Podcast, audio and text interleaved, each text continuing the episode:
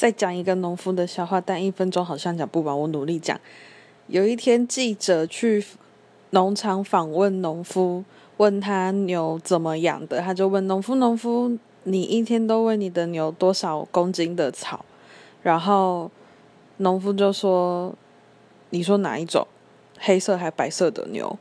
然后记者就说：“嗯，黑色的。”然后记者呃，农夫就说：“五公斤啊。”记者就问他：“那白色的呢？”农夫就说：“五公斤。”然后记者又问他说：“那你一天都喂他们喝多少的水？”农夫就说：“哪一种？黑色还是白色的？”然后记者就说：“黑色的。”然后农夫就说：“五公斤的水，呃，五公升的水。”然后农夫呃，记者就说：“那白色的呢？”呃，农夫就回答也是五公斤啊，五公升。然后记者就问说：“为什么啊？”